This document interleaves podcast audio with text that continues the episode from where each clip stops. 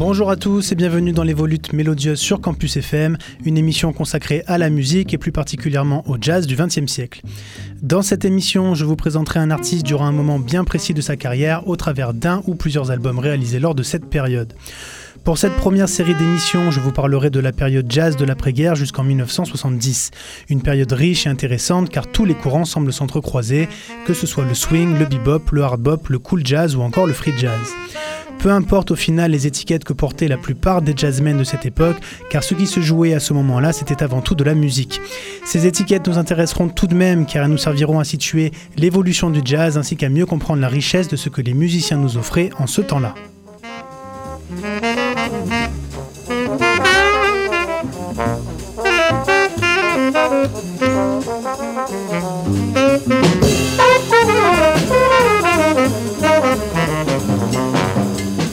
Aujourd'hui, on continue notre découverte des Jazz Messengers de l'époque qui s'étend de 1958 à 1961.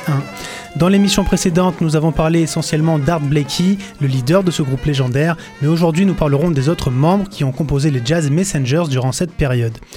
Beaucoup d'artistes à présenter, alors ne perdons pas de temps et commençons, et commençons immédiatement avec celui qui a le plus marqué les esprits durant cette période, le trompettiste Lee Morgan.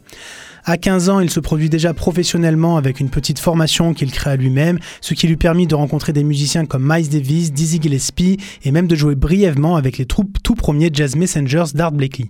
Par la suite, en 1956, Dizzy Gillespie décide d'engager le tout jeune Lee Morgan qui a à peine 16 ans et qui devient rapidement l'une des stars du big band.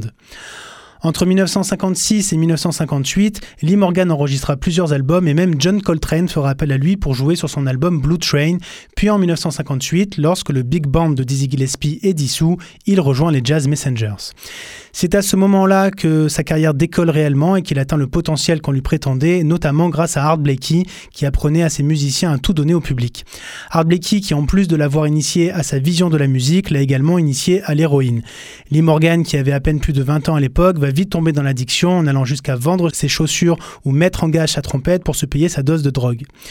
Ne gérant plus du tout sa consommation, Lee Morgan est renvoyé du groupe en 1961. Nous reparlerons un peu après de ce renvoi, mais faisons d'abord une pause musicale avec l'écoute d'un titre de l'album A Night in Tunisia, réalisé en août 1960, avec un morceau très doux et mélancolique composé par Lee Morgan et qui s'intitule Yama. Dans cet enregistrement, on retrouve donc Lee Morgan à la trompette, Art Blakey à la batterie, Wayne Shorter au saxophone ténor, Bobby Timons au piano et Jimmy Merritt à la contrebasse.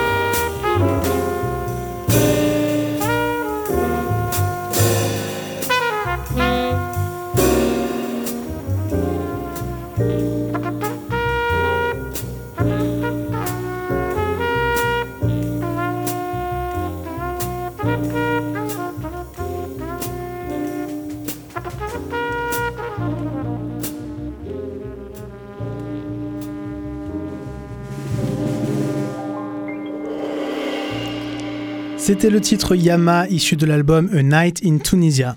Et avant d'écouter un nouvel extrait de cet album, on va parler de Bobby Timons qui a été recommandé à Art Blakey par Benny Golson qui adorait le fait qu'il soit inventif et pouvait jouer autant du bebop que du funky. Lors de l'arrivée de Lee Morgan dans les Jazz Messengers, peu de temps après Bobby Timons, une relation particulière va se créer entre eux et ils vont même partager un appartement. Ce rapprochement est dû au fait qu'ils ont presque le même âge et qu'ils sont tous les deux de Philadelphie, mais aussi car ils ont tous les deux une personnalité assez extravertie passant leur temps à s'amuser ou à consommer beaucoup de drogue et d'alcool. Il faut savoir que beaucoup de gens qui ont travaillé ou approché Art Blakey lui ont reproché d'inciter les jeunes musiciens qui jouaient avec lui à consommer de l'héroïne ou à boire pendant les sessions d'enregistrement ou les concerts car Art Blakey était ce que certains appellent un toxicomane actif, c'est-à-dire que cela ne l'empêchait pas de faire son boulot et qu'il n'abusait pas de ses vices. Mais ce n'était pas le cas de Lee Morgan et de Bobby Timons qui ne géraient pas du tout leur consommation. Le vice de Lee Morgan était l'héroïne alors que celui de Bobby Timons était l'alcool. Ce sera d'ailleurs l'une des raisons de leur envoi des Jazz Messengers en 1961. Concernant Bobby Timons, il y a d'autres raisons, notamment artistiques et financières. À la suite des succès des compositions de Bobby Timons, et particulièrement le succès du titre Moaning, que l'on a écouté dans l'émission précédente, Bobby Timons souhaitait se faire plus connaître et voulait que l'on reconnaisse son talent. C'est la raison pour laquelle il joua beaucoup en trio dans les années 60, puis composa et joua également avec les frères Adderley, Cannonball Adderley et Nat Adderley, avant de retourner avec les Jazz Messengers qui payaient mieux. Une des causes qui a fait sombrer Bobby Timons dans l'alcool est le fait qu'il ne supportait pas les critiques sévères et ne se sentait pas assez valorisé pour ses compositions et son jeu au piano. Il est d'ailleurs mort d'une cirrhose en 1974 alors qu'il n'avait que 38 ans. Le fait est qu'après son renvoi des Jazz Messengers en 1961, il n'a jamais su retrouver son génie qui l'avait poussé à composer des titres aussi géniaux que ceux qu'il a composés pour les Jazz Messengers, et notamment à cause de sa trop forte dépendance à l'alcool. Puisque l'on parle de Bobby Timons, je vous propose d'écouter un titre de sa composition issu de l'album A Night in Tunisia qui s'intitule So Tired. Un titre toujours aussi funky dû à la patte du Bobby Timons de cette époque. Pour les solos, vous entendrez d'abord le saxophone ténor de Wayne Shorter, puis la trompette de Lee Morgan et enfin le piano de Bobby Timons.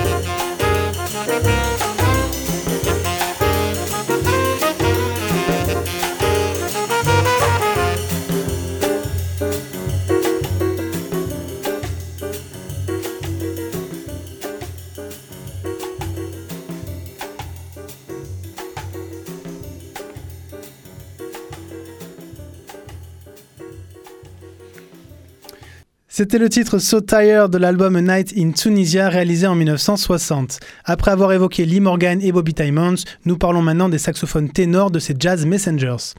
En 1958, c'est Benny Golson qui participe à l'album Moaning, dont il compose une grande partie des morceaux, le saxophoniste étant connu pour ses qualités de compositeur.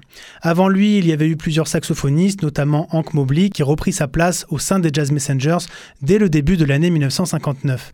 Car Benny Golson resta seulement moins d'un an dans le groupe, puis décida de créer sa propre formation qui se nommait les Jazz Têtes. Hank Mobley reprend donc sa place de saxophone ténor au sein des Jazz Messengers et participe aux tournées qui suivent l'album Moaning, mais il sera remplacé par Wayne Shorter le 24 juin 1959 car cette date-là correspond à un festival de jazz à Toronto où Hank Mobley avait pris tellement d'héroïne qu'il n'était plus capable de monter sur scène. Art Blakey était fou de rage car leur répertoire était fait pour un quintet et non pour un quartet. À ce festival, Wayne Shorter jouait dans le groupe du trompettiste Maynard Ferguson, et lorsque Lee Morgan l'entendit jouer, il lui demanda s'il voulait jouer avec les Jazz Messengers. Wayne Shorter n'hésita pas une seconde et remplaça au pied levé Hank Mobley au sein du groupe dans lequel il resta jusqu'en 1964 et dans lequel il réalisera sa première grande évolution musicale. À noter tout de même que si l'on critiquait beaucoup Art Blakey pour inciter les jeunes musiciens qui jouaient pour lui à se droguer, que Wayne Shorter n'a jamais pris de drogue et était pourtant très proche du batteur. Comme quoi cette accusation manque de fondement. Écoutons un dernier titre avant de clore cette émission et nous allons écouter un extrait du dernier album que ce groupe a réalisé ensemble en juin 1961 et qui se nomme Jazz Messengers avec 5 points d'exclamation. C'est le seul album de cette période qui ne soit pas enregistré par le label Blue Note, car celui-ci est enregistré par les studios du label Impulse. Le seul changement est que le quintet se transforme, en sextet avec l'ajout du tromboniste Curtis Fuller. Cet album ne comporte quasiment que des standards du jazz et c'est le cas du morceau que l'on va écouter qui se nomme You Don't Know What Love Is. Dans les formidables solos que vous entendrez dans l'ordre, Lee Morgan à la trompette, Wayne Shorter au saxophone ténor, Curtis Fuller au trombone et Bobby Timmons au piano.